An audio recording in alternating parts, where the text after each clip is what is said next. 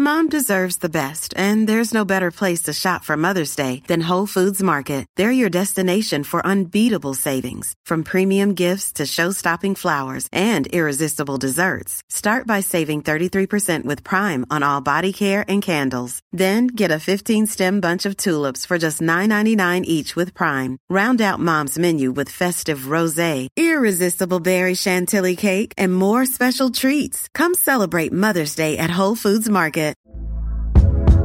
Hey there, it's Michelle Norris. I'm host of a podcast called Your Mama's Kitchen. When I travel, I'm usually looking for a way to find a taste of home when I'm not at home. And one of the things I love to do when I am at home is entertain. And Airbnb allows me to do that. When I was in California recently, I rented a house that had a great kitchen. And when we were sitting around the table, we were all thinking, we're in someone else's house. Someone could be in all of our homes as well. If you have a home, but you're not always at home, you have an Airbnb. Your home might be worth more than you think. Find out how much at airbnb.com/slash host.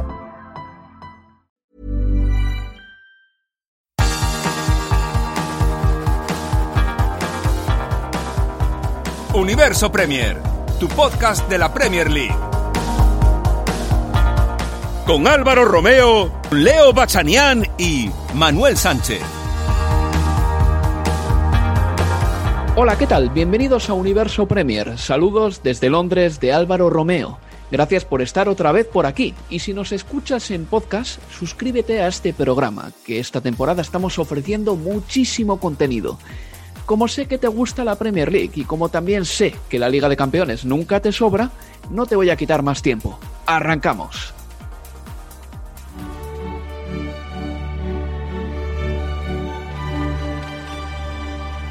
Bayern Munich 2, Lazio 1 on the night, and it's been uh, a pretty enjoyable game watching it, to be honest. Manchester City 2, Borussia Mönchengladbach nil. City progressed to the quarterfinals 4 0 on aggregate, and it was fairly routine, drama free. Full time, it is Real Madrid 3, Atalanta 1, and quite a good game, really enjoyable to watch. It's Ederson across the face of goal and in. Chelsea win it by two goals to nil. 3 nil on aggregate. And they're through to the quarterfinals for the first time in seven years.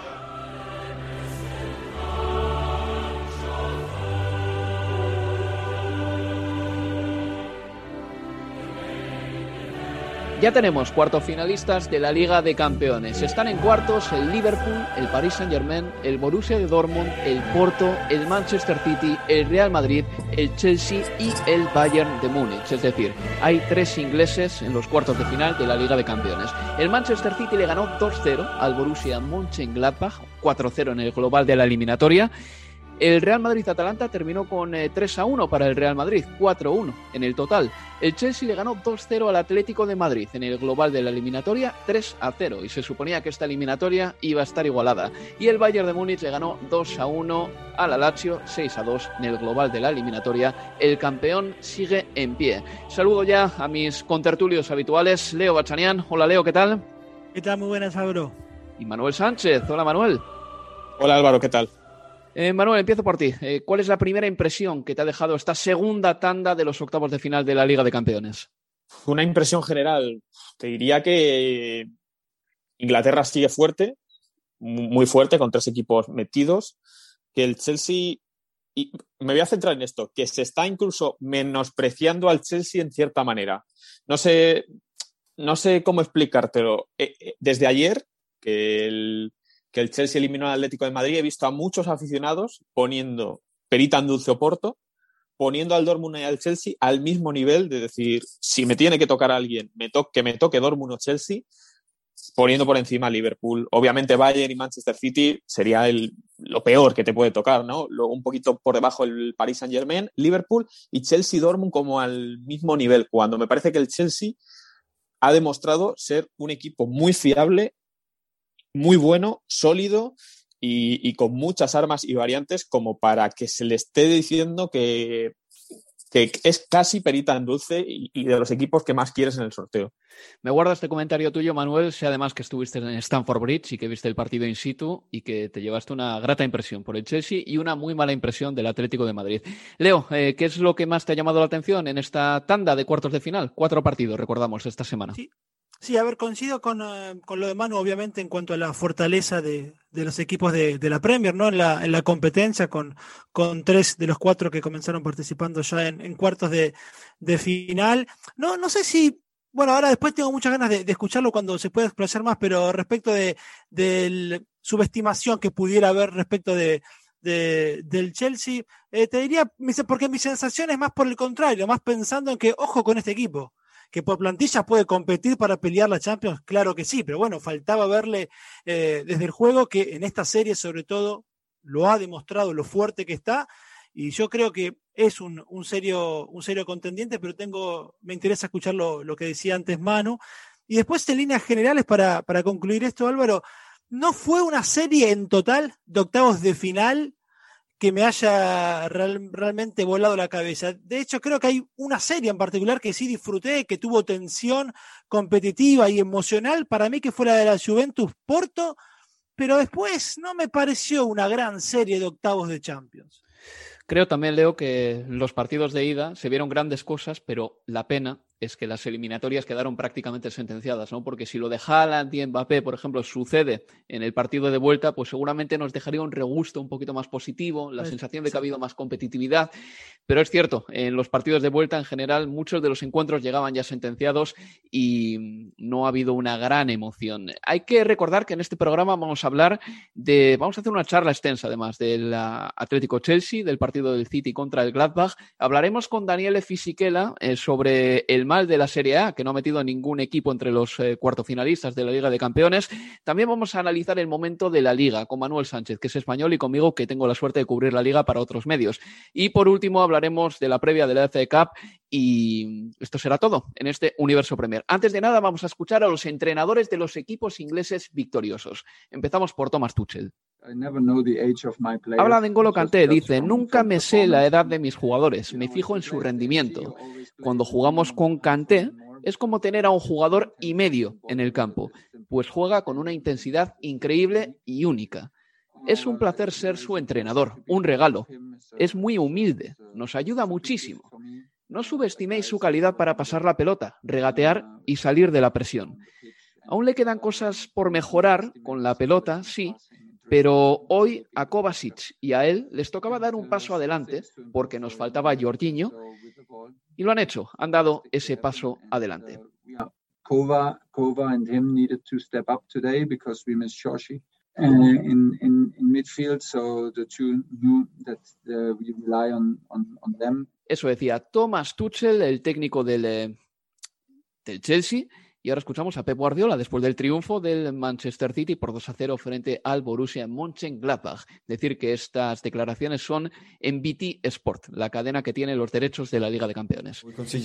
Solo hemos encajado un gol en esta Liga de Campeones y fue contra el Porto. No podemos negar que Rubén Díaz y John Stones han dado un paso adelante. Laporte está de vuelta y especialmente Walker está viviendo su mejor momento. Todos mis futbolistas están corriendo mucho, no solo los defensas, y lo importante es entender que defendemos con la pelota.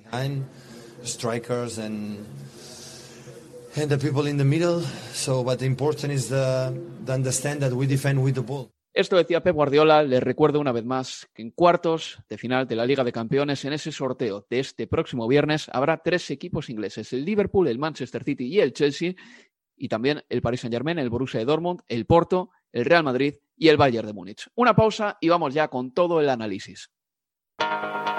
Universo Premier, tu podcast de la Premier League.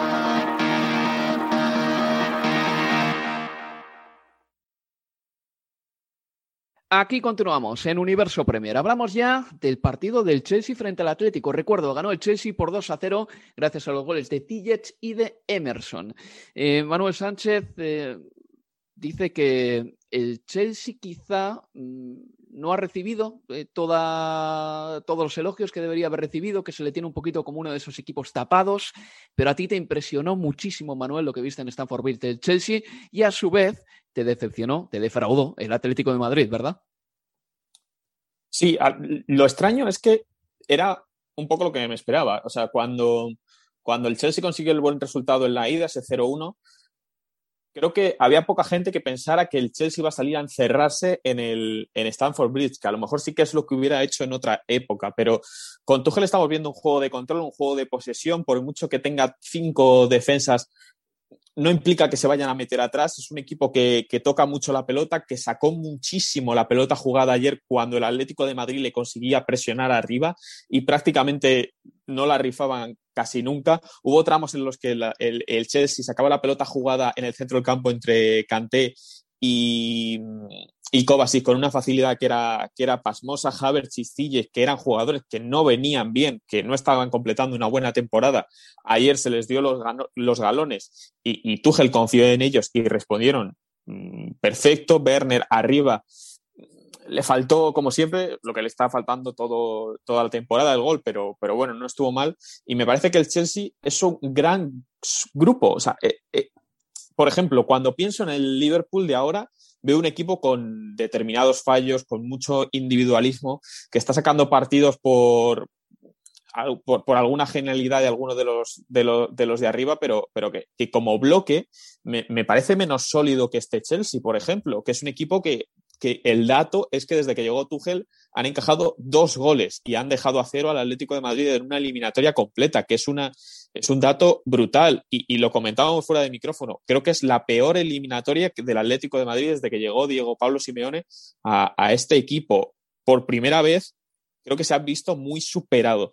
Porque es verdad que, por ejemplo, el Real Madrid una vez le metió 3-0 en la ida y tuvieron que ir a remontar, pero, pero incluso aquel Atlético de Madrid consiguió en el Calderón poner contra las cuerdas al Madrid con un 2-0, saliendo, atacarles, comiéndose al equipo. Aquí en ningún momento el Atlético de Madrid llegó a comerse al Chelsea y poner en peligro una eliminatoria que, es verdad que venía muy, muy decidida, venía muy de cara para el Chelsea en la ida, pero es que en la vuelta no sufrieron los Blues y, y han pasado por encima de este Atlético de Madrid en una batalla ganada totalmente por Tuchel a Simeone. El Atlético, Leo, desde su derrota ante el Leipzig, solo ha ganado dos partidos de ocho en Liga de Campeones y esas dos victorias vinieron contra el Salzburgo. Escuchábamos antes a Thomas Tuchel. Eh, voy a decir Tuchel de una vez, voy a ser consistente con mi pronunciación del entrenador alemán porque he dicho Tuchel antes, no, es Thomas Tuchel. Eh, Comentaba antes eh, que N'Golo Kanté es un regalo para él. Ya lo había dicho anteriormente. Es uno de esos jugadores a los que yo creo que va a recuperar, porque N'Golo Kanté estaba un poco, vamos a decirlo que de capa caída en el Chelsea. Y creo también que Thomas Tuchel ha encontrado la utilidad de Timo Werner. Te lo explico. Mira, en el partido contra el Liverpool, por ejemplo, de hace dos, tres semanas, le sacó a Timo Werner de titular cuando venía en un mal momento y dijo, precisamente porque es rápido y a la espalda de la defensa de Liverpool voy a encontrar huecos. Y creo que mira, igual todavía no ha sacado la mejor versión de Timo Werner, pero sí que le está diciendo claramente, tú vas a ser útil para mí por esto. Y con Frank Lampard tenías la sensación de que Lampard estaba poniendo más de titular a Werner por, em, bueno, pues un poco por la obligación de haber sido uno de los fichajes caros, que porque tuviese una auténtica fe en este jugador. Sí, y es que, a ver, además lo de, lo de Werner, lo que ha demostrado, sobre todo en esos dos muy buenos partidos que, que hizo y que está bien que los menciones, que fueron el del Liverpool en Anfield y obviamente anoche, pese, pese a no marcar, pero sí dándole el pase finalmente a, a para que convierta en, en, el primer tiempo, es ese Werner que, que explota y muy bien eh, los espacios a, a las espaldas de, del rival en Anfield. Eso lo permitió un Liverpool que, que, obviamente, y aún sin la posibilidad de contar con, con y con los Gómez, que se hablamos tanto, que de todas formas se plantó en terreno del Chelsea, dejando el espacio para, para poder buscar eh, la mejor faceta de Werner, que creo que es esa, ¿no? La ocupación o correr al espacio. Y ayer también me parece que Tuchel lo lee muy bien en, en la previa, ¿no? Sabiendo que contaba con, con la ventaja de un gol conseguida en eh, en la ida con el enorme golazo de, Olivier Giroud, sabiendo que el Atlético el empate no le servía y que iba a tener que sí o sí plantarse, por lo menos en teoría, algo más en terreno de, del conjunto de, de y a partir de ahí podían nuevamente eh, eh, usufructuar la espalda del conjunto de, Simeone con la velocidad de, de Timo Werner. al punto de que además ya no solo fue él ayer el que hizo un muy buen partido, sino que para mí fue el mejor partido de Kay Havertz desde que llegó también al, conjunto de, de, Stanford Bridge. Y después yo me quedo, Álvaro Manuel, con lo que marcó Manu. ¿eh? El trabajo defensivo es muy, pero muy bueno, porque no es solo dos goles en 13 partidos que haya concedido. Y además, uno de esos dos goles, recordemos, es un gol en contra, sino que además no permite situaciones de peligro el Chelsea. El eh, goles esperados en contra más alto que permitió fue 0-80 en estos 13 partidos de la era Tuchel. Y fue ante el Atlético en la ida y sobre todo por esa jugada en la que Mendy no controla bien adentro del área y casi convierte Saúl. Pero es que el trabajo defensivo es brutal. Leo, no me has contestado un WhatsApp que te mandé anoche diciéndote que creo que Antonio Conte ha dejado eh, con ese sistema del 3-4-3 un poco la piedra roseta eh, para este Chelsea. No sé si es porque discrepas, porque has estado liado, porque tus niñas no te han dado tregua. Eh, ¿Lo ves así también o no? Yo creo que el sistema de 3-4-3 que dejó Antonio Conte ahí fue una especie de pista de cara al futuro para un equipo que sabe funcionar perfectamente jugando así. Y cuando Sarri o Lampard han cambiado las cosas, el equipo ha sido peor. Sí, coincido, pero es que, a ver, eh, me parece que esas bases que sentó Antonio Conte en su momento le sirven a este conjunto de Tuchel, sí, sin duda. Pero es que tampoco se puede hablar de, sistemas sin, sin, hablar de nombres propios. Entonces, cuando vemos que Aspilicueta recupera su lugar en el lugar que, en el sitio que mejor rindió, en ese, en ese 3-4-2-1 de, de Antonio Conte tiene sentido. Cuando ves que Reece James es una especie de Víctor Moses por ese sector, también está Kanté, que su mejor etapa en el Chelsea fue con Conte y ayer estuvo eh, justamente en ese nivel. No está Matic, pero tenés a Kovacic, que para mí es por ahí la mejor noticia de este Chelsea de Tuchel. Y Marcos Alonso sigue estando y rindiendo como lo hizo también con Conte. Y no estará Hazard, pero tenés a, a Mason Mount y la posibilidad de Zizek y Diego Costa, no tenés un Diego Costa, pero bueno, con la posibilidad de correr con Timo Werner, están esos cimientos que, que, dejó Conte, sin duda. Pero para mí, porque las características de los futbolistas que tiene hoy se asemejan mucho a lo que podía usar Conte en su día. Antes de pasar al eh, partido del Manchester City contra el Gladbach, decir dos cositas nada más, que pudo haber un penalti sobre Yannick Carrasco, yo creo que fue penalti de hecho en la primera parte, y que fue expulsado Savic eh, por un pequeño calentón de un codazo, eh, digamos que blando, suave, pero al fin y al cabo codazo a Rudiger, creo recordar, y al final fue expulsado por, por roja directa. Em, pasamos ya al Manchester City 2, Borussia Mönchengladbach 0. marcaron Kevin De Bruyne, Eika y Gundogan. Gundogan, Manuel, lleva 15 goles esta temporada y el Manchester City se puede dar el lujazo, porque tiene una gran plantilla y porque Pep Guardiola la está administrando muy bien, de hacer muchos cambios respecto a su once anterior. Por ejemplo, cinco de los futbolistas que que no fueron titulares contra el Fulham, eh, sí lo fueron en el partido contra el Gladbach. Es decir, las rotaciones están ahí y no le están haciendo ningún mal al Manchester City cuando hacemos previas de partidos en, la agencia F y tengo que poner la alineación probable, el equipo más complicado de todos es el Manchester City, porque es que eh, nunca sabes por dónde te va a salir. El otro día, pues te saca Walker y a Cancelo por los laterales, pero podría haber jugado Zinchenko, podría mm, jugaron Díaz y Stones, ¿por qué no iba a jugar Laporte? Jugó Rodri en el centro del Creo que el centro del campo es un poco lo más lo que más se mantiene, ¿no? Rodri, Gundogan y Kevin De Bruyne, yo creo que es el centro del campo que sabemos que el Manchester City siempre va a poner en partidos importantes, pero arriba pasaba lo mismo. Jugará con nueve, jugará con Gabriel Jesús, puede incluso meter a, a Sergio Agüero, aunque es el que menos minutos, el, el, que está volviendo poco a poco, o también puede tirar del falso 9, que es lo que hizo el otro día. Es un equipo con, con muchas variantes y también me gustaría eh, recalcar, que imagino que habréis visto las palabras de, de Agüero cuando fue sustituido, bueno, cuando fue sustituido, ¿no? Cuando se acabó el partido contra el contra el Manchester, contra, contra el Borussia Mönchengladbach y las ah, cámaras de ESPN le, le, pillaron diciendo es que no me pasan la pelota, no me pasan la pelota, como, como quejándose, que puede ser a lo mejor un calentón del momento que no tiene nada que ver, pero, pero, pero quizás reflejo también de la, de la situación de Agüero en este Manchester City. Apenas a, tres meses de que se acabe su contrato. Puede ser también, Leo, que ahora mismo eh, el City tenga unos automatismos mm, que no necesariamente integren al Kun Agüero, ¿no? Que tenga que adaptarse de nuevo otra vez a este sistema. Sí, eh, creo que va también eh, mucho para mí, hay mucho por ahí.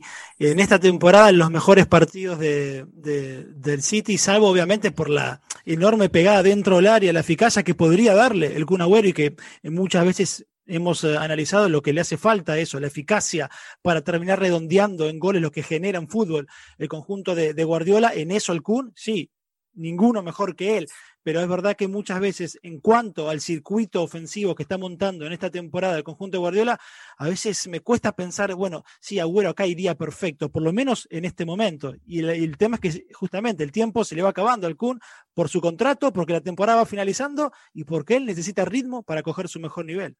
Y el momento físico del Manchester City, Leo, me, parece muy bueno, porque esta temporada acumula la mayor posesión, por lo menos en Premier, con un 64,2%. Es el equipo que más posesión eh, bueno, sí, eh, consiga acoger en eh, toda la liga y una precisión en el pase de casi el 90% entre sus jugadores, lo que significa que descansa con la pelota un montón. Y Pep Guardiola hizo alusión precisamente a descansar con la pelota después del partido. Creo que por eso el City también llega tan fuerte a este final de temporada. Sí, es descansar con la pelota y también eh, las rotaciones, ¿eh? porque lo dijo Manu, no jugó Sinchenko, pero bueno, fue esta vez Walker y Cancelo, podría haber sido la que venía jugando los últimos partidos. Este, recordemos que Sterling ha perdido un poco de terreno, con lo cual podría estar más descansado si para, para el cierre de temporada también. Phil Foden estaba entrando y saliendo. Tiene que ver mucho también las rotaciones, creo. Pues vamos a hacer un receso aquí, en este momento, después de analizar las dos victorias de los equipos ingleses. Y a la vuelta de, esta pausa para la publicidad, estaremos con Daniele Fisichella para que nos hable del estado de la Serie. Universo Premier, tu podcast de la Premier League.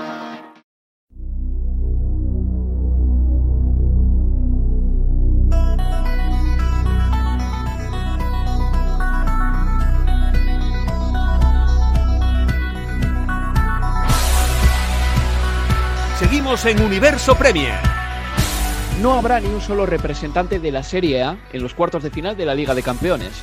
Es la primera vez que le pasa al fútbol italiano desde 2016, aunque también le pasó en 2014. Así como otras ligas pueblan o han poblado los cuartos de final con dos o tres clubes, es raro ya que el fútbol italiano haga algo así. Tengo un ratito para que Daniele Fisichella, periodista italiano, analice este fenómeno contemporáneo que no flamante. Daniele, ¿a qué atribuimos esto? Lo podemos atribuir a una falta de recursos técnicos, a una falta de recursos tácticos de algunos equipos y también en un fracaso quizás en las inversiones en este año tan eh, complicado, el año del COVID por el fútbol, y entonces algunos equipos, especialmente quizás el Inter, eh, eh, la Lazio y la Juventus claramente, eh, no hayan mejorado mucho sus plantillas para competir en la Liga de Campeones. Y además hay que añadir un poquito también de mala suerte, porque el, el fútbol está hecho de episodios, algunas quizás decisiones arbitrales, pero ninguna excusa claramente, ha sido un fracaso que nadie se esperaba. ¿Hacia dónde apuntan las voces críticas, si es que las hay, Daniele? ¿Al jugador italiano, a los dueños de los clubes, a los entrenadores? Más principalmente a los entrenadores o a la falta de innovación que los entrenadores, en este caso tanto Conte cuanto Pirlo, que acaba de empezar de entrenar, también Simone Inzaghi, Gasperini, digamos, no han sabido innovar y ponerse al día con el fútbol europeo. El fútbol italiano está, digamos, en una fase de transición donde a falta de quizás calidad de algunos jugadores, se intenta jugar de manera europea, por ejemplo, sacando mucho la pelota desde atrás, y no es un caso que eh, las eliminaciones de Atalanta, de Lazio, de Juventus han sido generadas por goles encajados por pérdida de balón cerca del área, el error de Betancourt con el Porto, el error de Musacchio contra el Bayern, Sportiello contra el Real Madrid. Entonces, quizás que el mm, fútbol italiano se esté quedando en medio del camino sin tener una gran identidad y además si los otros equipos europeos mejoran mucho la defensa, que siempre ha sido la fortaleza del equipo, de los equipos italianos, entonces ahí necesitas un fútbol más de ataque que en este momento los equipos no tienen. ¿Y por qué Italia renunció en un momento dado, o los equipos italianos, a ese fútbol de rigores defensivos? Eh, quiero decir, ¿era un fútbol que se había quedado anticuado o simplemente Italia se apuntó a una moda que no le encaja? Es un traje que para mí por el momento no le queda del todo bien, este de jugar de esta manera, como tú bien dices. Hoy se dice que Pep Guardiola nos arruinó, porque, eh, porque es verdad que el fútbol de toque, además la construcción del juego con los defensas, ha sido un nuevo trend del fútbol europeo. Yo creo que muchos equipos italianos lo están intentando hacer. Les sale bien en la liga italiana, donde quizás los equipos no presionan con tanta intensidad arriba. Les sale digamos, menos bien en Europa. Y también hay el ejemplo del Inter, que en su peor momento de forma física fue eliminado de Shakhtar y de eh, Real Madrid y de Mönchengladbach. Ahí creo fue un caso de un fútbol demasiado eh, defensivo eh, por, por los hombres de Conte. Y una pregunta muy rápida, Daniel. ¿Ves visos de que este mal momento termine? ¿Crees que a medio plazo, por ejemplo, las ventajas fiscales de Italia van a relanzar el fútbol italiano? ¿A qué proyectos se puede agarrar el fútbol de la Serie A de aquí al futuro? Una liga que tiene jugadores como Lukaku, como De Ligt, eh, como el mismo Ronaldo, siempre es una liga atractiva. Es decir, la liga italiana sigue siendo atractiva, es muy competitiva y además hay que recordar que eh, hay también dos o uno equipos italianos en la Europa League. Vamos a ver qué pasa con el Milan esta noche. Y el año pasado el, Inter jugó la final de Europa League y también el equipo, la selección italiana, lo está haciendo muy bien con Roberto Mancini. Así que no, es no todo pinta negro, digamos. No todo está perdido. Pues nada, Daniele, muchas gracias, amigo mío. Gracias a ti, un saludo. Universo Premier, tu podcast de la Premier League. Era Daniele Fisichella, hablando del fiasco del fútbol italiano. Ahora toca hablar del fracaso del fútbol español, que solo ha metido a un representante en los cuartos de final de la Liga de Campeones. Miren, yo ya llevo 12 años cubriendo la Premier League y prácticamente otros tantos cubriendo la liga, pero en inglés, lo que creo que me autoriza para hablar de este tema. Después escucharé a Manuel también. Mm, miren, la liga ha bajado mucho eh, su nivel. Cuando yo me mudé a Inglaterra en el año 2009, Recuerdo perfectamente que la Premier League me parecía una liga capaz de generar muchísimas expectativas que después no colmaba. Por ejemplo, uno llegaba al trabajo el domingo y veía en las pantallas de Sky el Super Sunday, Manchester United contra Chelsea y Aston Villa contra Arsenal. Y luego ese Super Sunday no era tal. Em, sé que eh, lo intentaban, que los equipos ingleses tenían cierto éxito en Europa, pero la calidad del quinto para abajo era bastante bastante limitada, creo yo, en esos clubes. Y uno, después de ver el Super Sunday de la Premier, veía el partido de la Liga de las 8 de la tarde y le parecía que el fútbol de la Liga era muchísimo mejor, un fútbol con más técnica, parecido en cuanto a intensidad y sobre todo que en España se estaba gestando algo eh, muy potente, ¿no? Eh, con una selección española que empezaba a ganar con un eh, Barcelona que estaba marcando el paso para el resto de ligas, con un Real Madrid que estaba haciendo todo lo posible por estar a la altura del Barcelona y una serie de equipos que poco a poco estaban creciendo también, ¿no? Entonces sí, em, creo que la Premier League tenía un producto muy atractivo, pero que luego eh, su fútbol no plasmaba eh, la belleza de ese producto, o por lo menos la belleza del envoltorio de ese producto, para que se me entienda. Pero de un tiempo a esta parte la liga ha ido a peor. Entre 2012 y 2016 aproximadamente yo creo que la liga estuvo en su ciclo más glorioso pero ahora mismo en España el fútbol ya no está igual de bien. Eh, se juega menos intensidad. Creo que es el miedo a fallar lo que prevalece por encima de las ganas de arriesgar. Eh, creo que el miedo se traga a la ambición por estar arriba. Creo que luego los grandes están en un mal momento. Eh, el Barcelona ha gestionado mal su éxito. El Real Madrid puede que llegue a ese punto dentro de muy poquito. Se han visto claramente los límites del proyecto de Simeone. Eh, el Sevilla no está en la Europa League y por lo tanto, bueno, está en una Champions que todavía se le puede quedar un poco grande para ganarla, pero lo cierto es que el Sevilla no tiene presupuesto para ganar una Liga de Campeones. Entonces, bueno, ha habido un, un éxodo de talento. Creo que el hecho de que haya mucho dinero en otras ligas hace que el jugador español salga, el hecho de que haya menos dinero en España hace que el jugador español se vaya también, y así es difícil establecer un ciclo con los mismos jugadores, con la misma plantilla para un Betis, para un Athletic de Bilbao, para una Real Sociedad y un largo etcétera de equipos.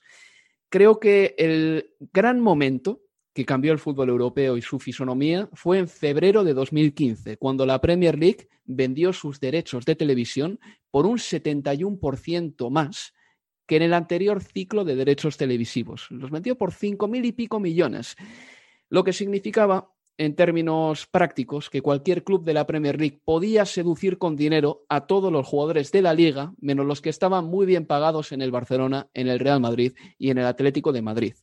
Aparte del fútbol español está pasando otra cosa también. España es un país azotado por dos crisis, la de 2008 y la de 2020. Y muchos de los dueños de los clubes españoles son empresarios españoles. No hay mucho capital extranjero en la Liga Española. No hay mucho capital extranjero de países que son realmente impermeables a las crisis económicas. Además, las ventajas fiscales de la ley Beckham para atraer a jugadores pagándoles más porque no les quitan muchos impuestos, pues ya no existen. Entonces, el fútbol español tiene problemas. Y la temporada que viene, ojito, ¿eh? porque 5 o 10 clubes de la primera división tienen que mostrar un nuevo sponsor en la camiseta, porque las casas de apuestas ya no pueden patrocinar a los clubes, lo que significa que hay unos 5 o 10 equipos españoles que ahora mismo están en un mercado en crisis buscando un patrocinador. Así que el fútbol español ahora mismo pasa por un momento complicado. No sé qué opinión tendrá Manuel Sánchez. Opino, opino como tú, creo que es cuestión de tiempo, ¿no? De evaluación de la, de la liga. Yo creo que el caso más claro sería el del Real Madrid, que no ha, no ha sabido, no ha podido sobreponerse a la marcha de Cristiano Ronaldo, que es un equipo, desde mi perspectiva, por ejemplo, al que ves y no te lo imaginas luchando ahora mismo por una Copa Europa, ¿no? que le faltan ese superjugador para poder optar a ellas, que, ahora mismo sí tienen el resto de, candidatos europeos a la, a, la, Champions. Y el caso ya no, ya no solo de Real Madrid y Barcelona, es que es impensable que un equipo en España que marchara cuarto como el Chelsea se gaste 150 millones solo en atacantes en un verano, o el West Ham firme a Pablo Fornals del Villarreal por más de 20 millones y le esté pagando el pastón que le está pagando aquí. Y hablamos de un West Ham que el año pasado estaba luchando por, por, bajar a, por no bajar a segunda división, eh, un equipo que estaba, que estaba sufriendo y así con uno y otros y otros equipos. Eh, acaba de convocar Luis Enrique a Robert Sánchez, que es el portero del Brighton, el cuarto por la cola de la Premier League. Creo que es bastante obvio que la Liga Española ha pegado un bajón. Los equipos españoles no tienen el dinero que tienen los equipos ingleses. Es también normal, e incluso ya solo con lo que decías tú, hablando de derechos televisivos, antes la Premier League la daba Sky Sports, canal deportivo importantísimo aquí. Lo compró Eleven Sports los derechos de la Liga Española y eso se fue para abajo en picado en menos de media temporada. Hasta el punto de que la Liga TV ha dado partidos gratis de la Liga. Gratis. En Inglaterra, cuando en España la Premier le ha comprado Dazón y más o menos le sacan rendimiento económico. Y, ahora lo tiene que, eso lo da la Liga, la Liga TV, o sea, lo tiene que dar España a, a través de un canal para darlo en Inglaterra porque no han conseguido darle salida a esos derechos. Pues eso también es un poco la, la muestra del Estado. Es que la ruptura, la ruptura de ese binomio Cristiano Ronaldo contra Messi, Madrid contra Barcelona, es lo que más daño hace a la, Liga Española a nivel global para la pérdida de, en este caso, de derechos televisivos. Bueno, pues eh, me gustaría también escuchar a Leo Bachanian en este caso, pero no tenemos muchísimo más tiempo. Este bloque ya se nos acaba, pero lo dicho, los equipos de la Liga solo han metido un representante en cuartos de final de la Liga de Campeones y se avecinan tiempos complicados para la liga que seguramente tendrá que reinventarse a nivel de marca, ¿eh? a nivel global, porque que se reinventen únicamente el Madrid y el Barcelona no va a ser suficiente. Universo Premier, tu podcast de la Premier League.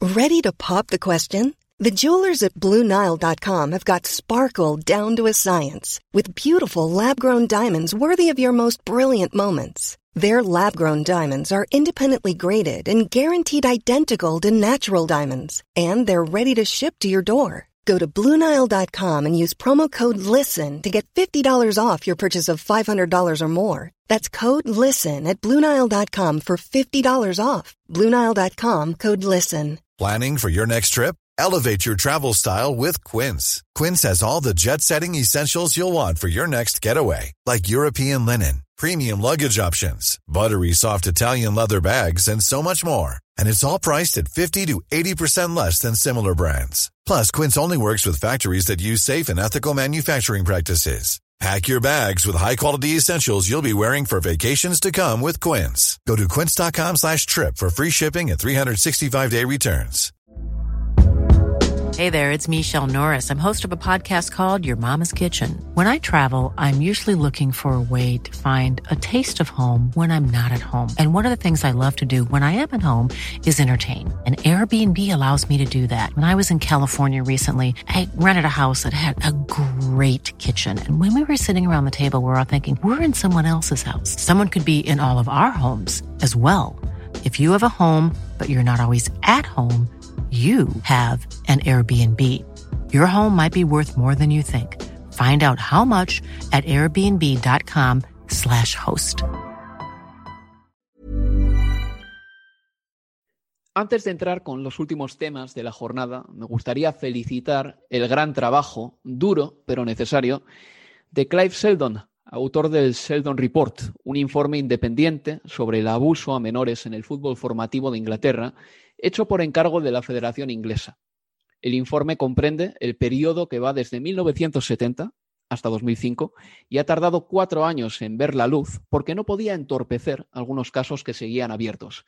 El informe tiene más de 700 páginas y resalta casos vergonzantes como el de Frank Roper, quien trabajó con el Blackpool muchos años, pese a haber protagonizado reiterados abusos sexuales a menores durante 25 años, algunos de ellos acompañados de condena. Frank Roper, este ser abominable, falleció en 2005. Así que, una vez más, felicidades por eh, el informe Sheldon, muy necesario en el fútbol inglés.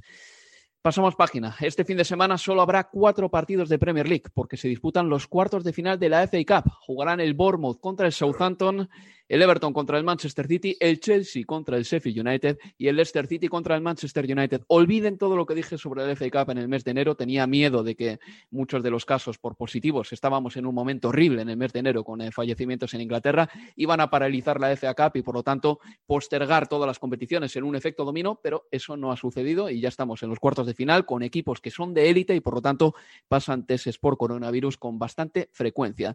Así de entrada, eh, me interesa lo del Manchester City, Leo Manuel, porque creo que el City va camino de su segundo triplete doméstico tras el que consiguió en 2019 y tenemos que recordar que sería la segunda vez que un equipo consigue un triplete en la historia del fútbol inglés y sería otra vez el Manchester City.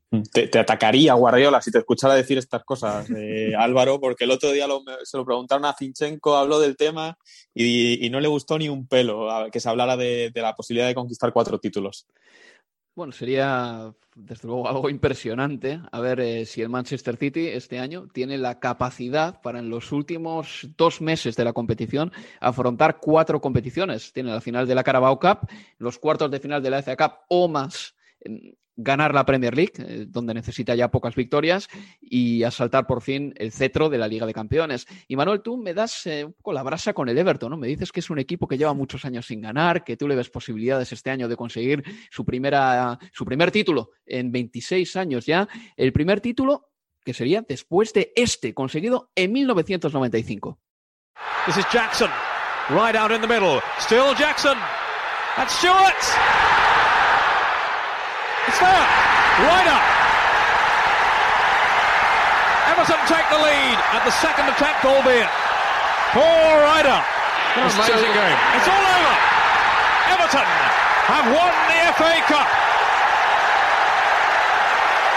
Manuel, que el Everton podría reeditar esto, quién sabe. Eh, está en cuarto de final de la FA Cup, lo tiene difícil contra el Manchester City, evidentemente, pero es un equipo que ha ganado nueve ligas, ha ganado cinco FA Cup y lo que han conseguido en los últimos 25, 26 años no hace justicia a lo que han sido. Gracias a ti cuando el Everton gane algún título, cada temporada que pase que no gane un título, me voy a acordar del dato. O sea, va a seguir 26, 27, 28 hasta, hasta que llegue a pensar eh, en qué mal lo estará pasando el pobre Álvaro, que su Everton un año más sigue sin conquistar el título. Yo sé que te recuerda al, al, al, Athletic y, que por esa parte también eh, esos históricos siempre siempre nos tocan un poquito más de cerca, ¿no? Es que lo digo por eso, porque es que lo comparo con el caso del Athletic Club, que en los últimos años lo está intentando, jugando finales y no la ganamos, pero oye, eh, es que el Everton no se planta en finales desde hace mucho tiempo. Eh, también eh, son interesantes los partidos del Chelsea contra el Sheffield United, el del Leicester City contra el Manchester United, es un partidazo también, porque estos dos equipos están muy arriba en la tabla de la Premier League. Y luego el del Bournemouth contra el Southampton me interesa pues, más que nada para ver cómo está el Bournemouth. Tenemos que recordar que bajó a la Championship la temporada pasada y que fue uno de los primeros equipos que declaró ERTE pidiendo ayudas al gobierno para completar las nóminas de sus trabajadores y el entrenador por aquel entonces, Eddie Howe, se bajó el sueldo también. Y quiero saber cómo el Bournemouth va a abordar estar en segunda división, porque cuando bajaron en julio, voces del club hablaban de hacer un gran reajuste, más que una gran inversión para volver a la Premier League. Ahora mismo el Bournemouth es séptimo y está entrenado por Jonathan Woodgate. Leo, te acordarás tú de ese Bournemouth que ha tenido que ir soltando poco a poco a Joshua King, a Callum Wilson, a Fraser, a Nathan Ake, eh, estando séptimo en la Championship, es difícil también, ¿eh? porque es un equipo que tampoco puede ganar mucho dinero con el taquillaje, es decir, cuando vuelvan los aficionados al campo, no va a conseguir esa inyección de dinero, porque al final en el Vitality entran, entran 11.000 personas nada más. En, en, otros campos, como el del Middlesbrough o el del Cardiff, es que entran mucho más aficionados y el dinero va entrando al club más rápido. Sí, sin dudas. Este, pero bueno, de todas formas, aún así, con eso que marcas, es la posibilidad de, acceder a la segunda semifinal en los últimos tres años, ¿no? De, la, de la FA Cup y enfrentando al, al Southampton, quizás de toda la lista de, de los ocho equipos, sacando al Bournemouth el rival más accesible al que podía aspirar. Eh, el conjunto de, la Champions y que, como bien decís, está por el momento sí fuera de zona de puestos de, de playoff. ¿Y qué será de la vida de Eddie Howe, no? ¿Te acuerdas que en su momento sonaba para el Arsenal también? ¿eh? Exacto. Sí, sí. Bueno, en fin, que este fin de semana habrá poca Premier, por lo tanto, el viernes el Fulham se enfrenta al Leeds United, el sábado el Brighton and Hove Albion al Newcastle United y el domingo el West Ham al Arsenal. Ese partido lo emitiremos en directo, será a las 3 de la tarde hora de Inglaterra y el Aston Villa jugará contra el Tottenham en el partido que cerrará la jornada. Después vendrá el parón por fútbol de selecciones y por lo tanto nos tomaremos un descanso nosotros también. Manuel Leo, muchas gracias. ¿eh? Un placer, chicos. Igualmente, chicos. Y nada, les recuerdo que volveremos este domingo con el siguiente Universo Premier para repasar la jornada de Liga y de FA No se lo pierdan, amigos. Adiós.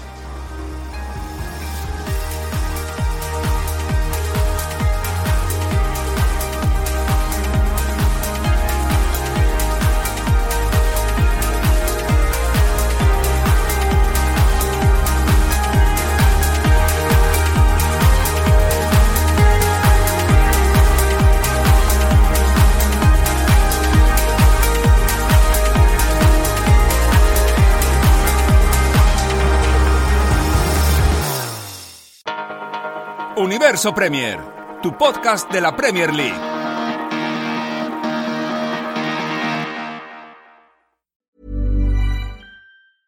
Even when we're on a budget, we still deserve nice things. Quince is a place to scoop up stunning high-end goods for 50 to 80% less than similar brands. They have buttery soft cashmere sweaters starting at $50, luxurious Italian leather bags, and so much more. Plus, Quince only works with factories that use safe, ethical, and responsible manufacturing. Get the high-end goods you'll love without the high price tag with Quince. Go to quince.com/style for free shipping and 365-day returns. Mom deserves the best, and there's no better place to shop for Mother's Day than Whole Foods Market. They're your destination for unbeatable savings, from premium gifts to show-stopping flowers and irresistible desserts. Start by saving 33% with Prime on all body care and candles. Then get a 15-stem bunch of tulips for just $9.99 each with Prime. Round out Mom's menu with festive rosé, irresistible berry chantilly cake, and more special treats. Come celebrate Mother's Day at Whole Foods Market.